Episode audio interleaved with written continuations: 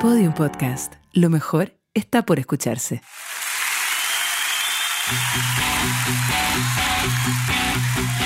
Elegiste tal vez estoy enamorando. Sí, yo ¿en la elegí, sí. Es que yo la elegí, verdad. Sí, sé que la elegiste. Pero es que tiene, esto tiene sentido. Esto tiene un sentido y yo lo voy a contar en esta introducción del Pelando la Cebolla de hoy porque tenemos invitada especial. Porque lo queríamos hace tanto tiempo. Sí, lo veníamos pidiendo hace mucho tiempo. ¿Sabéis que Siempre hablamos de ti, de tu música en este podcast. Con ustedes, Nicole. ¡Eso! ¡Qué linda! Muchas Oye, gracias, Dalal y Dani. Es que de verdad, Denise Laval de Chile, Sí. debes saber que nosotros tenemos un capítulo que se llama Las Fundacionales. Así es. Ya. Donde repasamos como las artistas que para nosotros son súper fundamentales y por supuesto que saliste a colación porque la Dalal tiene muchas historias contigo y, Y yo con te la amo desde siempre. también. Y con la Ah. colación. También, también está la Nicole en el capítulo de las colaciones. Está, está, está, Tenés está toda la razón. todos los capítulos. Entonces, Hoy me encanta ¿sí? estar en la colación, en la colación, en la en las fundación. fundacionales. Entonces, claro, de repente viniste a la radio el otro día con las ángeles y yo así, ¿por qué no vienes pelando la cebolla? Y empezamos a empujar, a empujar, a empujar para materializarlo. Qué buena Y estamos invitación. súper contentas, en verdad somos súper fans. Yo Sí, también estoy somos contenta. Fan. Somos Gracias. fan de verdad desde chiquitita. ¿Por qué elegiste esta canción? Ay, porque este video se grabó en mi colegio.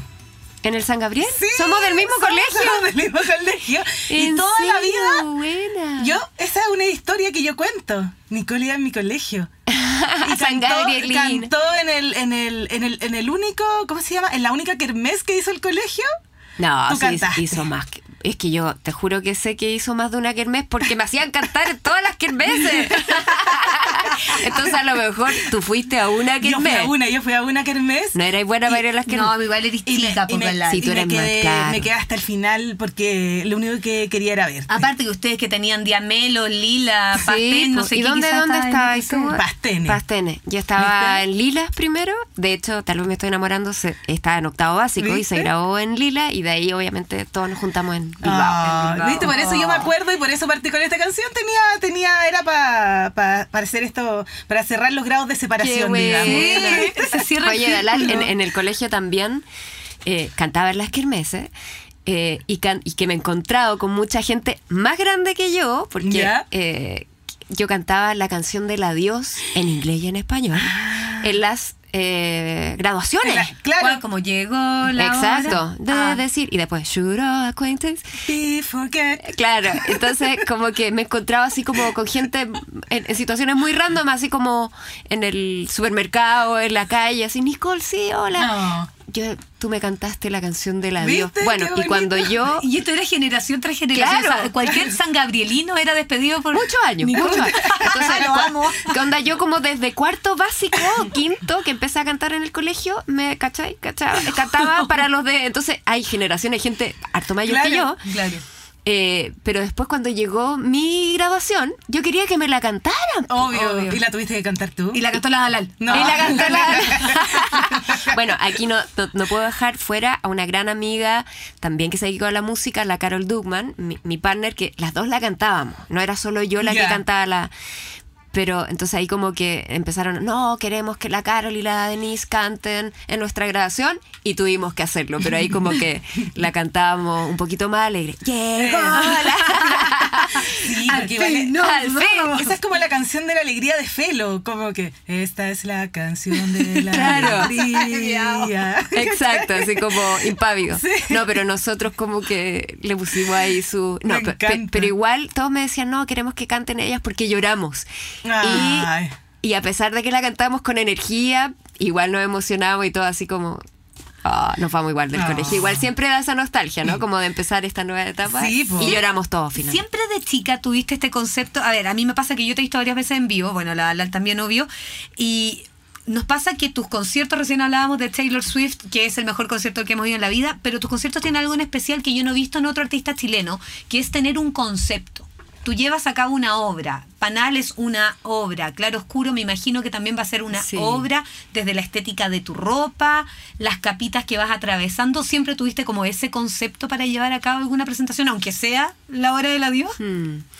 Bueno, ahí no, no sé si había un concepto en la hora. en la- en la- Pero en el fondo metían el pero- personaje. Pero en el fondo eh, desde que, que comencé a hacer mis discos y empecé a observar, eh, bueno, y también escuchar la música que escuchaba con mi hermano, que era desde, obviamente, de Debbie Gibson, eh, Madonna y con mi hermano hasta David Bowie, eh, Led Zeppelin, Charlie García. Entonces había como una variedad de, de músicos y artistas y, los cuales uno observaba. Y observaba cómo iban presentándose o, los videos o la cosa estética que va unida a- a la música y el concepto. Y claro, eh, en, en esto de hacer discos, me, me fui dando cuenta que desde la, desde la creación de las canciones ya me imaginaba los videos, ya me imaginaba cómo lo iba a presentar en vivo, la carátula del disco, los colores, de las visuales, de las luces. Todo eso ayuda a una estética que, que, que marca una obra más allá de, de las letras y las canciones, que es lo fundamental. eh, que, que, que abarca todo esto. Entonces, qué bacán que lo puedas observar Sí. y, que, y que se valore ese trabajo también. Eh, hoy en día se lanzan singles, EP y, y no hay una fórmula para Claro. hacerlo bien. Me parecen todas las ideas buenas, la música hace bien de todas las maneras, pero, pero creo mucho en la obra, como dices tú, creo mucho en el concepto, creo mucho en reunir canciones que hablen de, de algo, de, de un, que tengan un sentido, que las unan.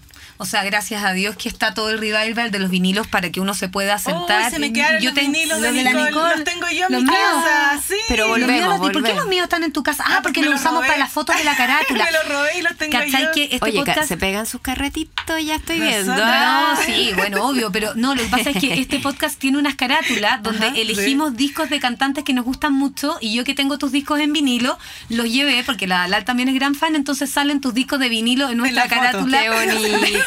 no, si es verdad, te amamos. Qué El lindo. podcast No, de, pero es de- real. de la fanática. No, pero es que se Eh, valora y sin mucho. pudor. Me- Sí, sí. Es que es bacán porque en realidad el, el trabajo de, de los músicos, desde el, el concierto en vivo, eh, desde hacer una canción que se escucha tres minutos o cuatro y uno está meses eh, entre la composición, la grabación, el mismo vinilo, hoy en día que va a haber vinilos de, vinilos de claro oscuro Hermoso. para el concierto del primero de es diciembre. que decís claro oscuro y yo veo el logo de los uniformes, qué terrible. Pucha, ¿sabes que Pero- me dijeron el otro Ah, día sí, eso? po, es que nosotros crecimos El- yendo a Claro Oscuro. No, sí. Sí, Está me al lado dijeron del eso, yo no cachaba. En los militares, al lado del Parque Arauco, claro oscuro, pero igual es un buen nombre. Sí, sí. Es un buen nombre, súper buen nombre. nos acompañó en los colegios Sí, y nos acompaña nos en la acompaña vida. Es mejor nombre de disco Voy- que de marca. Sí, de de todas maneras. de todas O sea, maneras. igual ahí Porque hubo además, un creativo en, la, en la marca de los uniformes que... No, ah, yo te iba a decir que, que en, la- en- en el nombre del disco, porque además que todas las canciones hacen referencia al concepto grande que tiene Cla- Claro Oscuro. ¿Cierto? Sí. Porque, Sí, porque habla- ¿Fue pensado? ¿Fue, fue como.? A veces, a veces los nombres de las canciones salen como al principio, como Panal, que escribí Panal, que Me fue de las primeras canciones, y dije, oh, mis canciones como que había escrito hoy, que no perteneció a Panal, pero las escribí casi juntas. Porque después me demoré en hacer el disco, entonces sentí que hoy se escapaba. Pero eh, hoy, Panal y las canciones de Panal hablan de esta nueva etapa de ser mamá, de armar familia. Entonces, como que caché el tiro que Panal, porque aparte tenemos con mi suegra, panales de abeja ¿En real. serio? Entonces, justo en esa época que la abeja reina se fue del panal y cuando la abeja reina se va, el panal se des- desarma. se desarma. Sí, no Entonces- tienen líder. Entonces justo llega este mensaje a mi vida de yo no me puedo desarmar, no me puedo ir. O sea, y ahora que uno tiene hijos, uno puede No decir como, no, no, eh, No me puedo hacer ovillito en la cama un día. Claro, no me, me voy, eh, renuncio. renuncio a mi ser madre. abeja reina. Claro. eh, como- Cuídense solos. entonces, Adiós. Panal como que, que surgió rápidamente, pero Claro Oscuro no. Empecé a observar las canciones que tenía, las letras, y, y en todas las letras, o en la mayoría, observaba que hablaba de, de las sombras y la luz, eh, de mucho como esta cosa del yin el yang, como, como las cosas que parecen opuestas, como la luz y la oscuridad, y que uno vive momentos luminosos y vive momentos eh, oscuros desde una perspectiva personal, desde una visión externa, desde la relación con otro, desde la muerte, la familia. eh, la inseguridad, la valentía, como que uno se siente a veces valiente, a veces chuta, tengo más miedo que no sé qué, o sea, no, no logro nada. Entonces todo era como yin y yang, luz y sombra. Y leo que eh, la, la luz y la sombra no, no son opuestas, sino que se complementan y que en la penumbra, o sea, en la, en la mitad es donde uno logra realmente ver. Leí, leí este, este, este texto y quedé loca porque como también Castaneda, eh, que, que, que dice en sus libros, ver realmente la profundidad, ver, observar que con, con claridad, eh, uno lo logra cuando vive momentos Ah, oscuros. sí, claro. Porque en la oscuridad, si tú pones un poquito de luz, ilumina todo. Mm. Entonces me hizo mucho sentido mis letras, todo lo que hablaba con, con esta cosa de, de enfrentar la luz y la oscuridad como un todo, como uno. Me resonó la letra de una canción, no me acuerdo ¿De cuál, cuál? era, donde Porque yo aquí tengo, tengo mis pantallazos. Ya, ah, tenés pantalla, ya, Qué no. Sí, me, resonó bueno. una letra en particular que hablabas de eh, cuando, claro, la luz del sol se va y llega el ocaso, como que el sol queda despojado de su luz. nocturna. Sí. Gracias. No me acordaba qué canción era. Esa y la otra que me quedó resonando, que me tocó escucharla la primera vez, Valiente. Eh, Valiente. Yo entro a la radio a las Esta. 6 de la mañana, entonces salgo muy temprano y me acuerdo que iba bajando de mi cerro como hacia la radio y escuché Valiente. Fue como, soy más valiente que la Sí. chucha, me estoy levantando hasta ahora. Exacto. ¿Qué actos de valentía son los que empezaste a rescatar en lo cotidiano? Porque uno efectivamente tiene distintas situaciones donde no necesitas eh, la capa para ser la superheroína, Claro. sino que eres valiente por pequeñas cosas, por levantarse muy temprano. Pero es que, ponte tú, este, este es un disco más maduro, pues, Claro. también. O Entonces, por otro elegir- proceso creativo. O por tú, por haber elegido trabajar en la NASA y haberte dedicado a, a lo que te gusta, a la cocina, Claro. las redes sociales. Eso es una tremenda valentía. Sí, O tú haber decidido el camino de la música. O sea, claro. te fuiste a los... ¿Cuántos años tenías cuando te fuiste a México, a Maverick? 22. Cáchate, 21. po. Valiente, po. Sí, también. Yo creo que la valentía está en enfrentar el día a día, el, el intentar ser la mejor persona que uno puede ser, el, el quebrarse y salir adelante,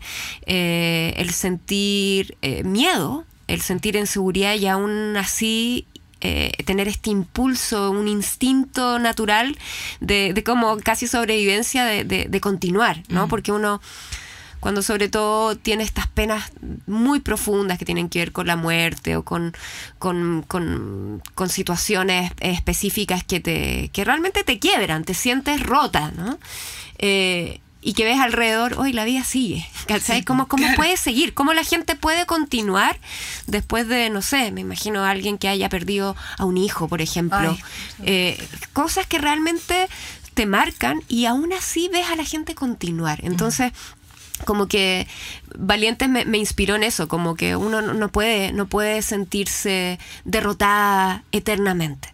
Pero también uno tiene que acoger eso, o sea, no- tampoco te tienes que sentir todo el tiempo, vamos, luchadora, Claro. firme, porque uno también, eh, la vulnerabilidad es muy importante para crecer, para conocerse. Porque tampoco es real esto de que uno dice todo el día, ah, sí, vamos para adelante, va a estar todo bien. No, no es No, real. Hay, un sea, minuto donde está ahí en el hoyo. tu fragilidad es importante también, Exactamente, po. abrazarla, llorar Y- sacar afuera toda esa Sí, po. pena. ¿Y te pasa que, que eso, ponte para mí, para mi proceso creativo, cuando no sé, cuando debo cocinar o escribir alguna cuestión así, en- como que es lo que más utilizo, em, utilizo como el recurso de acordarme cuando estaba como más en el hoyo y como, como cuando salí de ahí. Como que la, la, la melancolía. Sí, o- a mí me te- sirve te- mucho te- la melancolía, sí. Es autora de libros de cocina. Ah, sí. A ver, cu- cu- cuéntame. po, Ah, sí, pues tengo un librito de cocina, va a salir otro el No es un librito, es un tremendo libro de cocina que estuvo dentro de los más vendidos en. Chile. Qué bacán, felicitaciones. Muchas gracias. ¿Cómo se Ahí te llama lo el voy a libro? mandar. Ya, Ahí te lo voy a mandar. Se llama Cocina de la Diáspora.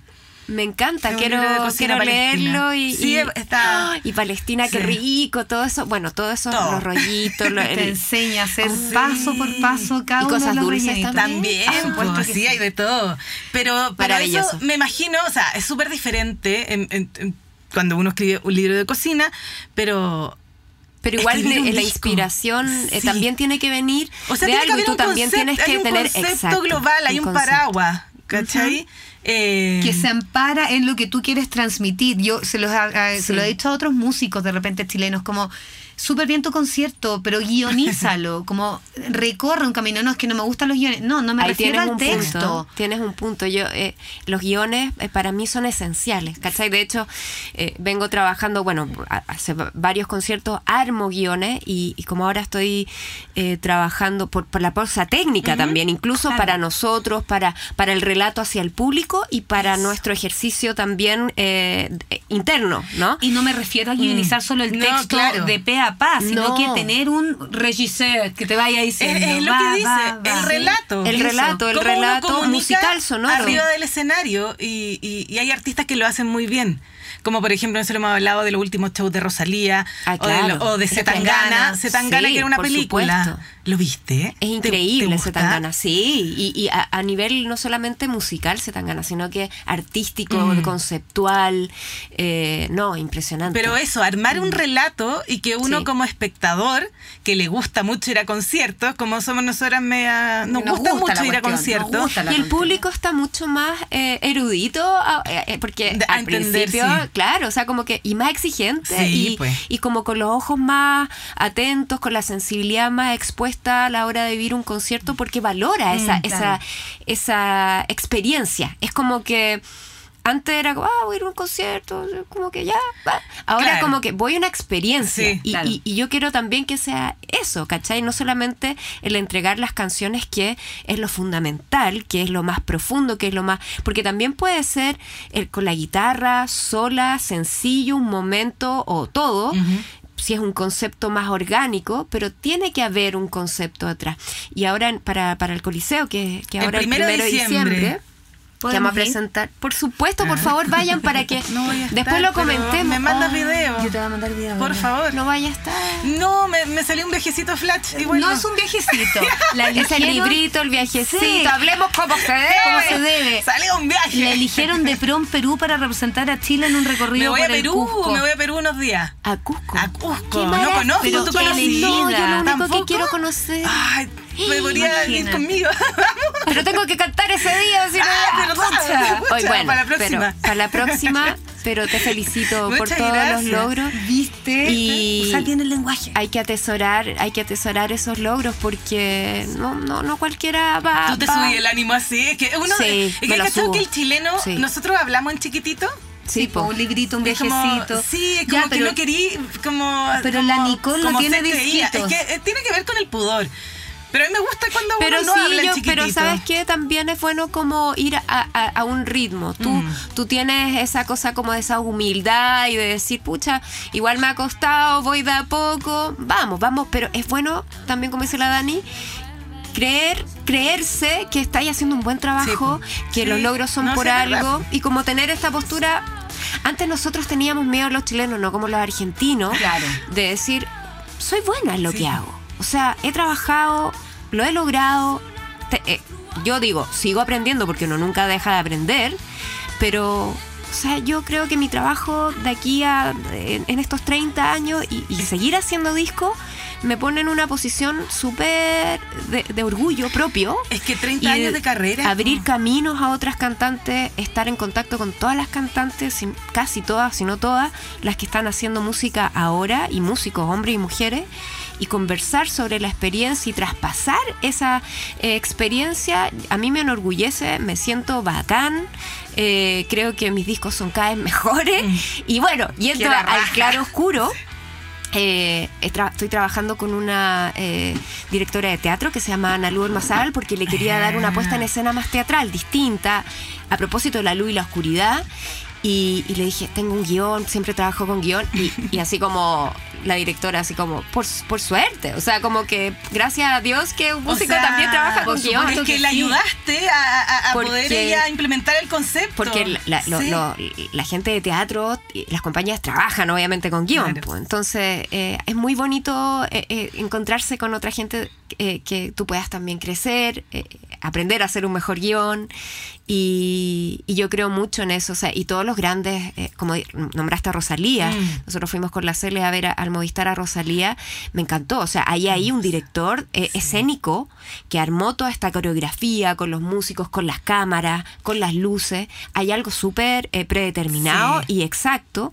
Y, y no tiene que ver solamente el guion, como bien, bien dices tú, Dani, de, de, de lo que vas a decir, que lo dices siempre. Yo digo, acá hablo y como que hablo de, un- de algo, Exacto. pero lo voy cambiando. Porque Cada no uno dejó elige. de ser emocionante, Claro, no deja de- de ser un show emocionante. Y depende del feedback, del Claro. feedback que sientas también de tu audiencia. Pero sé que en ciertos momentos voy a hablar, cier- eh, sé que en ciertos momentos voy a presentar a músicos, sé, sé que en ciertos momentos me voy a dar un respiro, aquí me voy a cambiar de ropa. Entonces, eh, es bonito ese desafío. Estamos nerviosos porque este show es como único. Yo le decía a la Ana Lu, a la, a la directora, ustedes tienen en teatro la posibilidad de, de hacer muchas veces la obra de teatro. Claro. Esto no sé cuándo yo lo voy a presentar de nuevo, de la manera que lo voy a presentar. ¿Lo van a grabar? Todo el disco. Sí, Ah, a. Eso te iba a preguntar porque fueron tres discos en vivo, Sí. entonces este también se puede transformar en un producto. Cuando la pega está bien hecha, te permite distintas profundidades, distintos formatos Yo también. tra- trato, trato de grabar eh, casi eh, varios conciertos eh, para escucharme, para, para analizar, para tocar mejor, para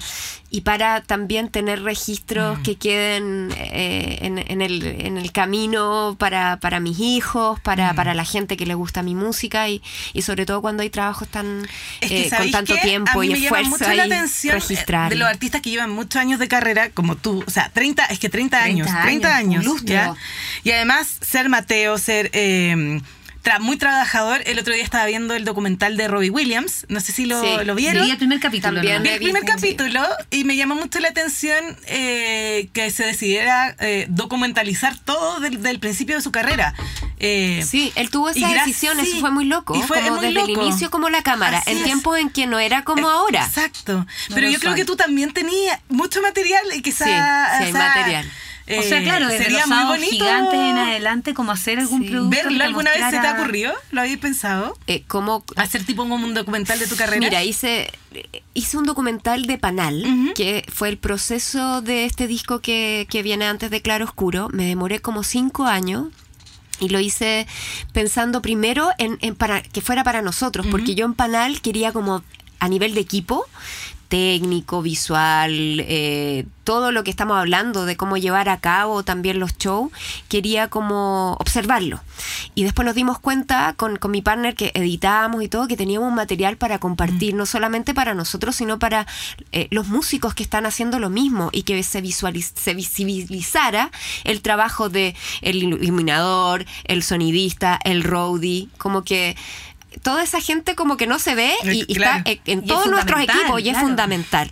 Entonces, eh, me demoré harto en hacer este, este documental y ahí sentí eh, que si, si hubiese un documental de mi historia, yo creo que sería bueno que hubiese una tercera persona haciéndolo. Claro. Porque creo que eh, ya la historia es bueno que haya una, una visión externa también. Entonces, eh, le dije a, a León, eh, mi hijo mayor, en, una, en un almuerzo, le dije, León, porque estoy guardando muy ordenadamente también todo en disco duro. Ten- tenemos con la, con la Vale, con mi, mi cuñada que trabajamos juntas de todo, todo mi trabajo. Entonces le dije a León, León, si tú quieres en algún momento echarle mano a esta, a toda esta historia, ahí van, ahí va a estar. Yo se los voy a dejar a ustedes, pero hacer un documental No, de claro, mi vida, sí, yo tan autorreferente no no, no, no, pero Sí. me refería a eso, como a que alguien lo tome y pueda Eso armar sí. también con Eso un sería relato. lindo. eh, Aunque las autobiografías, algunas son muy bonitas. Eh, hay, hay un libro que, que siempre lo recomiendo y que es mejor que el documental que está en Netflix, que es el de Miles Davis, que es una autobiografía de Miles Davis. No lo he leído. Es increíble, es, es increíble. Y el, el documental queda corto, Mm. Porque es difícil. O como la, el, el- documental que, que produjo y hizo Sergio de los Jaivas, que está en HBO Le, Sí, o, o sea, sí. HBO.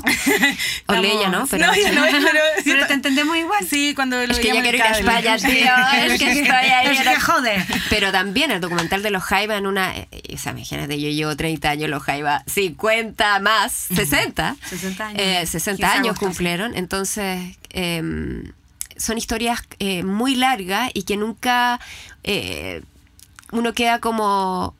Me contaron toda la historia, Sí, eh, pero, sí. pero ese documental está hermoso para que también lo vean si no lo han visto. Lo voy a ver, ¿sabes? No lo he visto y... Emocionante. Está, está lindo y es largo y es como para verlo reposado. Oye, eh, Pero yo, le quiero, yo, quiero, hacer una pregunta. Yo quiero cantar. Ay, no, sí. Estoy como Pero iba, iba a preguntar sobre otra cosa. Eh, algo que yo siempre pregunto. ¿Cuál es la canción de Nicole favorita de Nicole? es difícil. La ¿eh? pregunta es difícil. statement. Eh, Es buena la pregunta, pero, siempre como es muy la- difícil. Sí, como que la que más sentís, como que es tuya. Ah, puede ser más de una también. Si yo, Sí. Es como cuando te dicen, elige. Y que no sea precisamente de tu autoría, interpretada por ti, ¿no? Claro. La que tú quieras. Hay, hay, hay varias. de- eh, bueno, de, de las mías, de la com- compuestas por mí, eh, eh, Despiértame es una canción que me, que me impulsó, que me hizo también mucho sentido y que me encanta cantarla en vivo y como que no puede faltar. Baila de, de Panal también Es linda. es algo que me... que- Eh, Ahí Ahí está está, despierta, sí. Baila de panal también, me, me remueve, me, me lleva a un lugar muy especial, eh, de las que no compuse yo, pero que me la presentó Gustavo Cerati Noche, que también nunca deja de Ay, se me paró cantarla. los pelos. Dijiste, no es sé, se me pararon especial, los pelos. es muy especial. eh, Y la misma Dame Luz. Dame Luz, yo creo que al, escri- al escribirla junto con Claudio Quiñones a los 17 años, eh, me abrió también en cuarto medio. eh, un, un- el, el- sentir que necesitaba gente que me abriera caminos luminosos, eh, calmar a mis padres de que me iba a dedicar a la música y que, que iba a hacer todo para que me fuera bien y que eh, y tenía esa ilusión, como, como que Dame Luz refleja como esa ilusión de, Pero te esperaba el nivel de pega que es en todo No, de- sentido, porque es tremenda pega. sobre todo cuando estaba escribiendo Dame Luz en cuarto medio y grabándola, no me imaginé todo lo que vino después en o esos sea, dos años después digamos.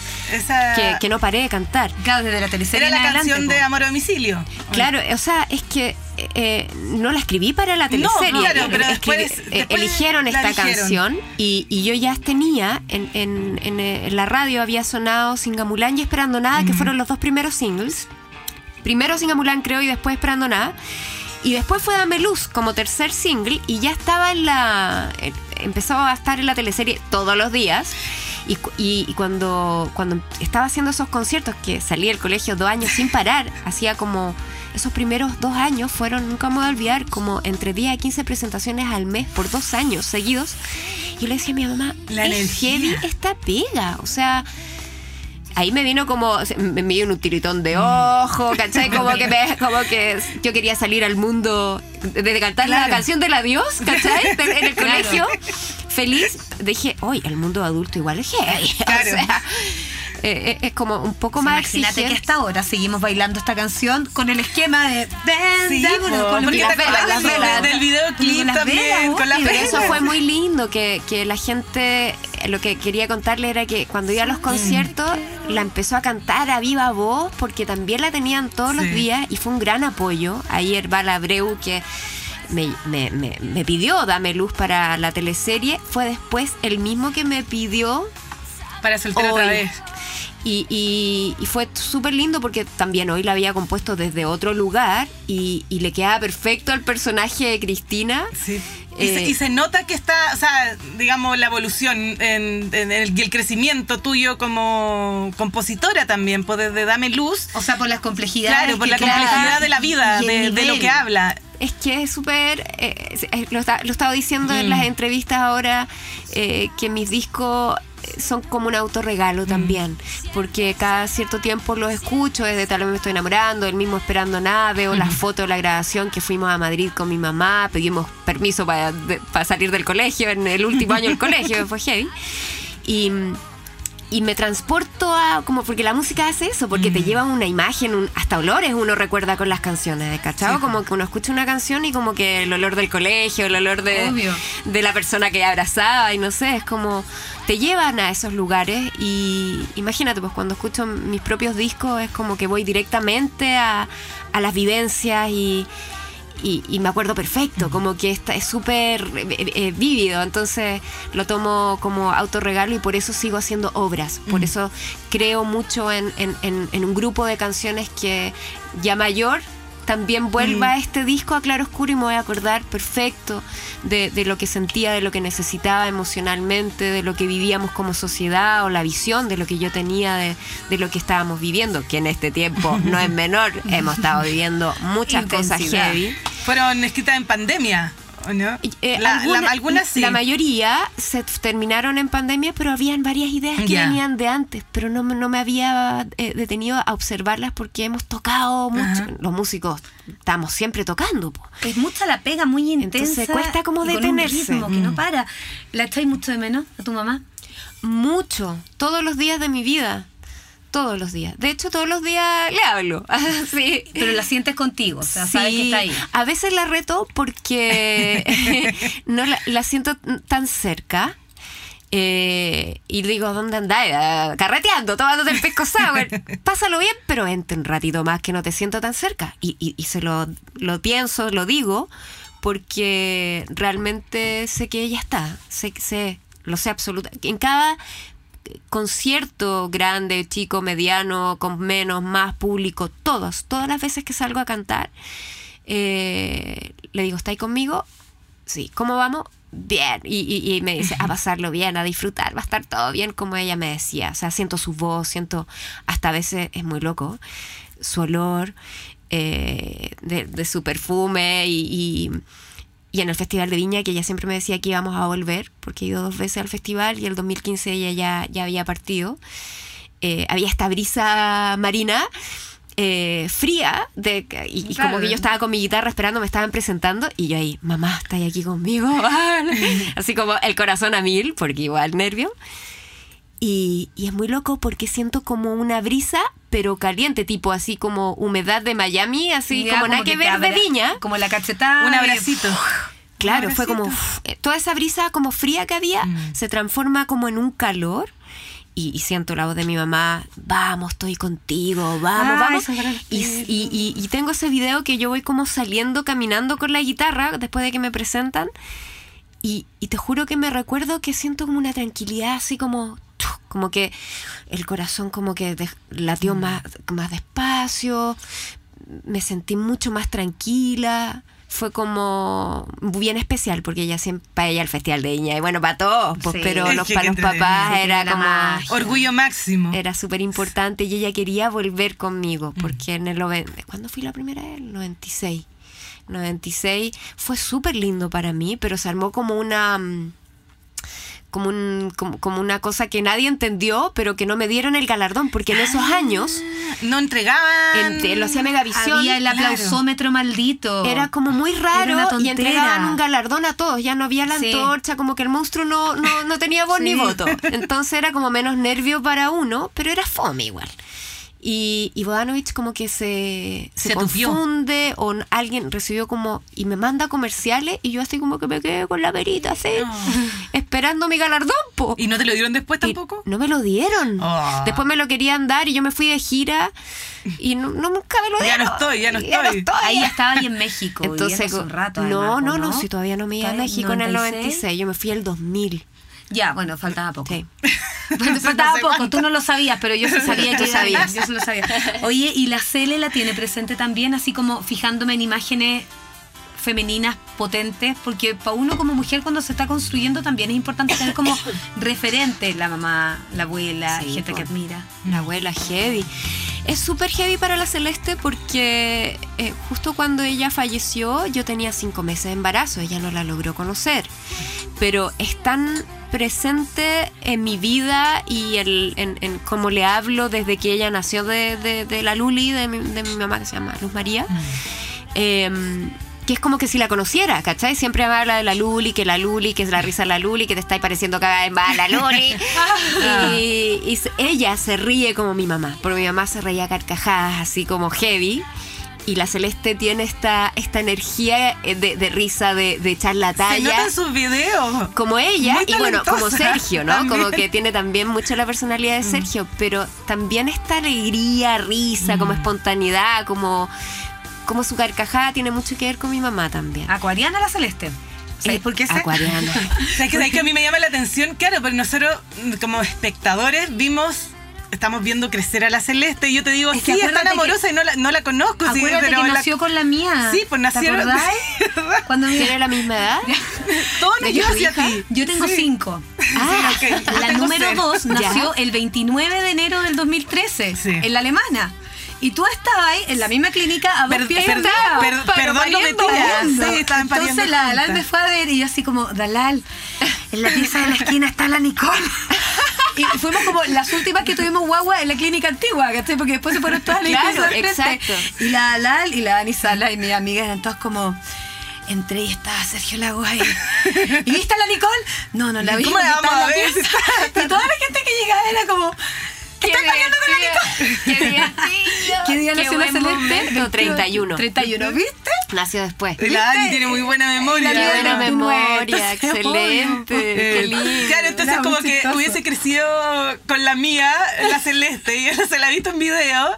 Entonces me da ese, ese tipo de pudor que tú decís no, como, sí, bueno, ellos mismos me... me- bueno, me imagino que tiene la 15 reconoce. años ahora. Claro, adulto. Que, eh, Oh. que heavy. Y, y- y el otro día también conversábamos, pues que, que, es muy loco como eh, que la gente, y él es muy sociable, es muy también cariñoso, me, nos acompañaron los dos a esta última gira, fue muy emocionante eso.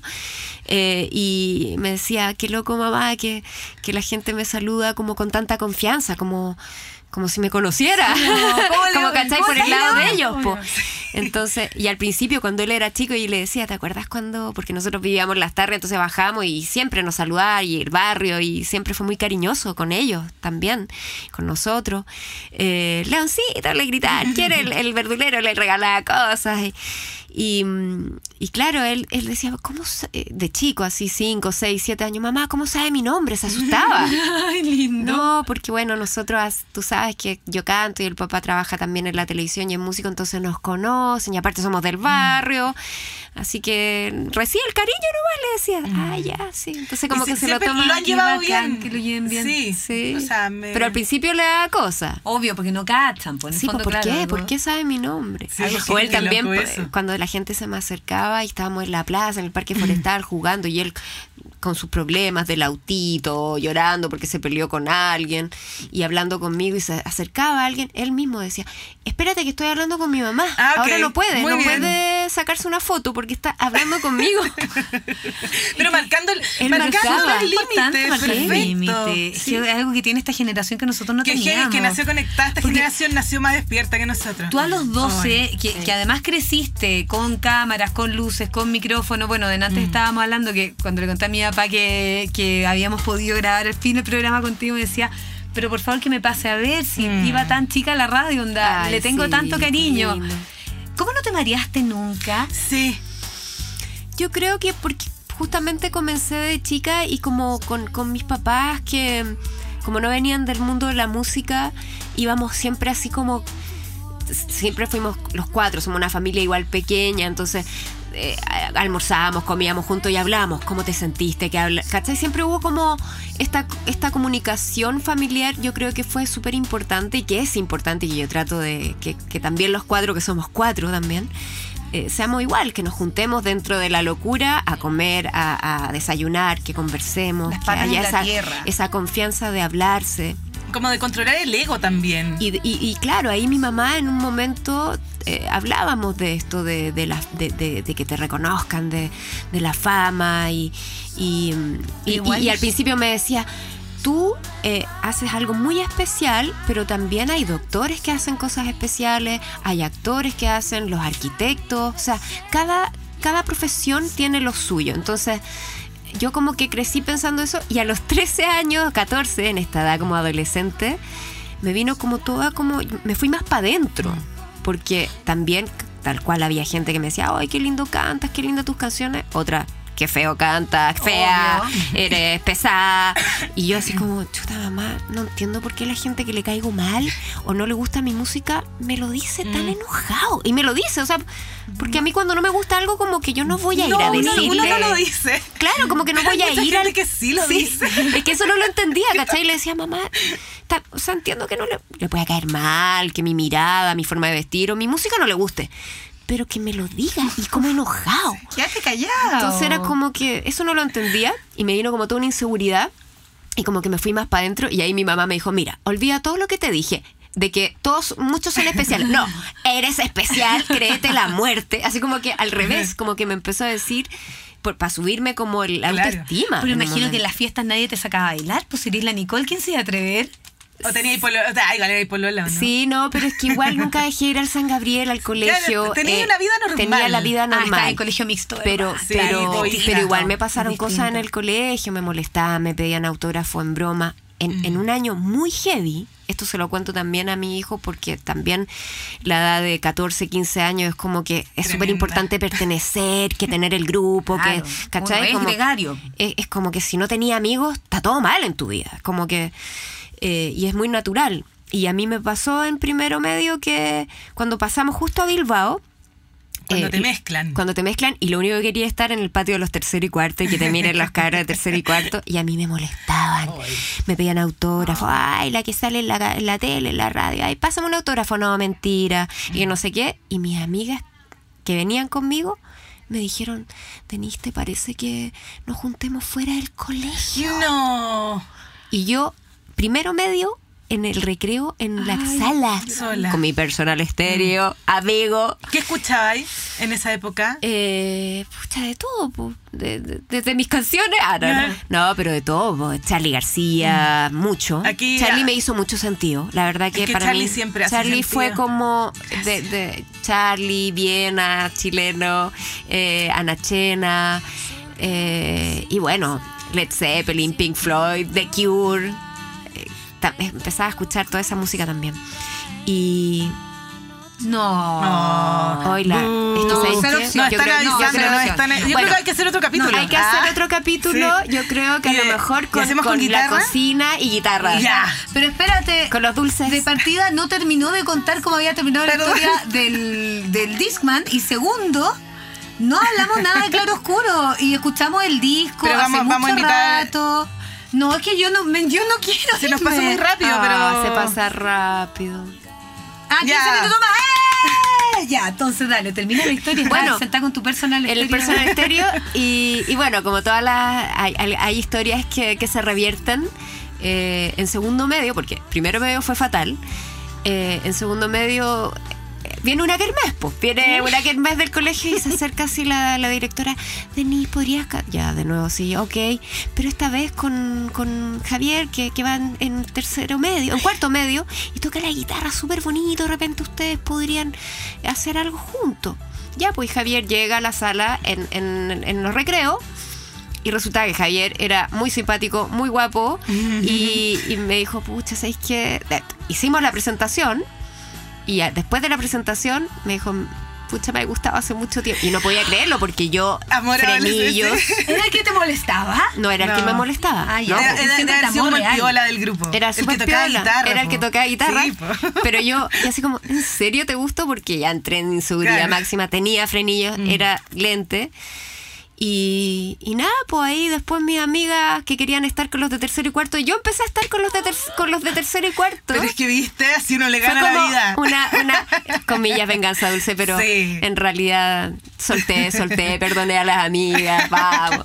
Y si te hizo realidad, el tal vez me estoy enamorando en la sala del colegio. Imagínate. No, pero es que tal vez me estoy enamorando. Fue real. era real. El video que se grabó era con el niño de séptimo básico que hasta no, al día de hoy de- eh, nos comunicamos. Esa también. historia se contaba en el colegio, que era real, ¿viste? Sí, real.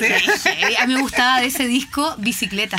Oye, que me gustaba Ah. Increíble. Mi vida es una La bicicleta. canté Oye, en el. Caupolicán de nuevo hace- en la celebración de los 30 años. ¿Te, la, ¿Te acordás de todas las canciones, como de todas las letras Casi todas, sí, sí, Yo sí. siempre me pregunto Es heavy, eso, es- ¿cómo, cómo el cerebro es capaz de aprenderse, de, de acordarse de todas las letras. No sé, hay, hay ahí ese ejercicio, como todo, como todo, tiene que haber un ejercicio de, de aprenderse letras, ¿no? Como de, de estar ahí constantemente, pero obviamente a veces, a veces se me va. Sí, se y se improvisa. Y se improvisa, y a veces es mejor que la que escribí. Y digo, chuta, ¿por qué no lo escribí? Oye, ¿qué- ¿cómo, ¿cómo te concentras antes de un concierto? Son cosas que uno se pregunta cuando uno no se para Sí, arriba de un obvio. escenario. ¿Qué, qué haces como- antes? ¿Como algún ¿qué- ritual? Como que yo estaría procrastinando hasta salir, no sé, como que así. Vaya al gimnasio. no Estaría sé. tomando No, café y fumando. Sí, yo estaría fumando. Sí, Hay, hay, ciertas rutinas. pues, bueno, desde la prueba de sonido. Antes de la prueba de sonido trato de descansar una hora así heavy, desconectarme. Voy a la prueba de sonido y después vuelvo y, y por lo menos tener una hora y media para arreglarme para el show y ahí pongo, tengo mi playlist lista pre-show. Ah, ya, muy bien.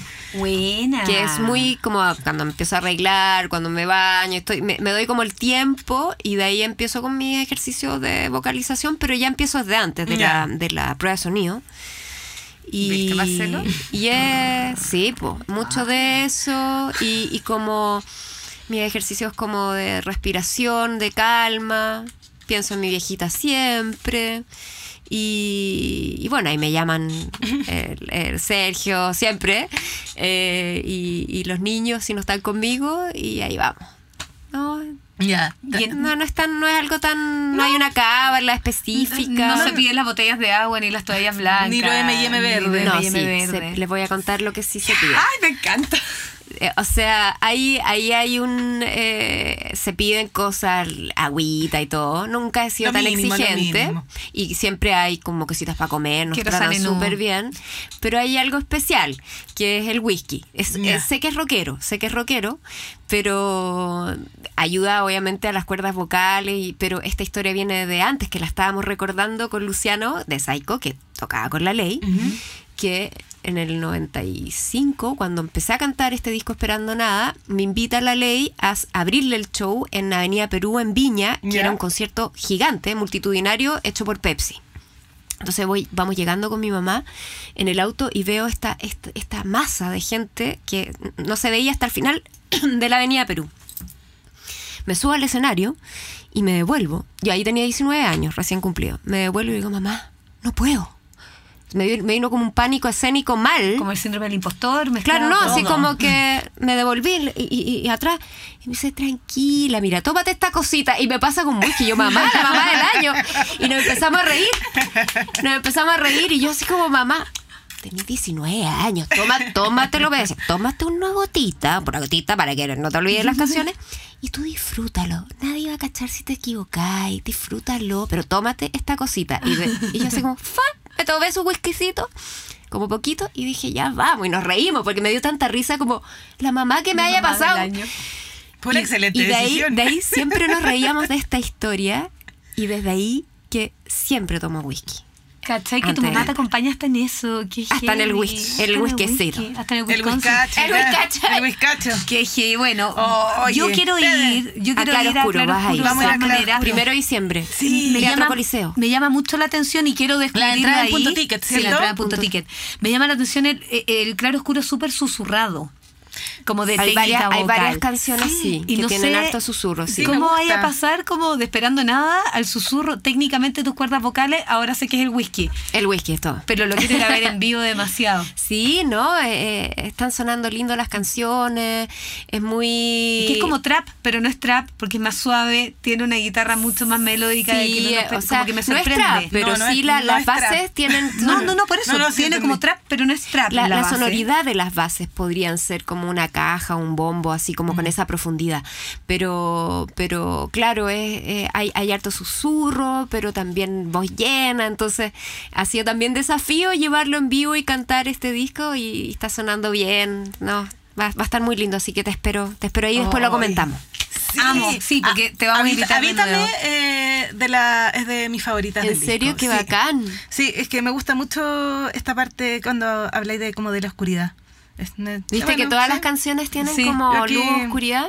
Sí. Es que me gustó Es mucho el concepto eso. de Esta- uno prende la- una lucecita y Sí.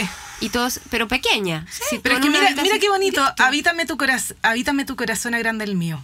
De esa parte, yo dije, le saqué pantallazo. Sí, yo es lo voy a que el guardar. concepto como de, que, de que te habiten, o sea, como también habla de como Mm. habítame, pero si quieres mi calor, cuídalo, o sea, Claro. como que eh, eh, Sí. es como, bueno, ese concepto Que- de habitar cuando uno se siente como totalmente eh, Contenida. contenida, como eh, acompañada y como que ha- haces parte Sí. real a, de- a una persona a ti. Mm, no es claro. como acompáñame, habítame. Vive Es que- en mí. que Claro, yo- sí, exacto. como que yo me, sen- sentí como identificada con esta canción cuando la escuché en mi proceso actual.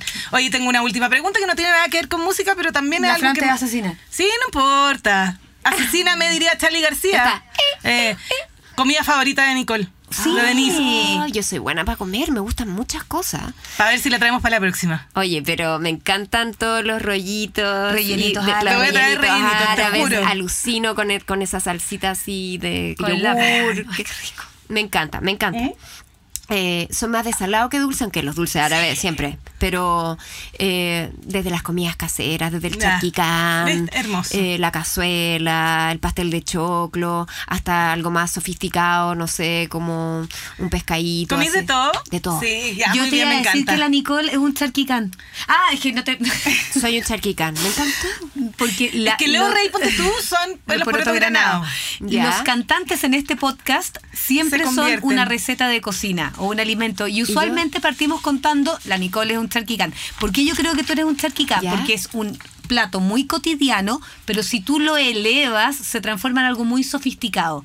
Que son los colores Qué que tiene toda tu obra artística. ¿Cachai? Es algo que siempre ha estado muy con nosotros, pero tiene la sofisticación del trabajo bien hecho, que es lo que te distingue de la mayoría de los cantantes Ay, nacionales. qué Esa cuestión es Qué hermoso. un charquicán. ¿Un charquicán, ya? Me encantó ser un charquicán. ¿Te gustó ser un Pero el charquicán? con huevo, Con frito, huevo frito, arriba. sí. Y con ají, Cebollita en pebre. escabeche. Y la cebollita en escabeche, obvio. Obvio que sí. Me encanta. Me encanta. Elevado a mí. Oye, Chiquillos, Teatro Coliseo. Teatro Coliseo, el primero, las entradas están a la venta en las tiqueteras.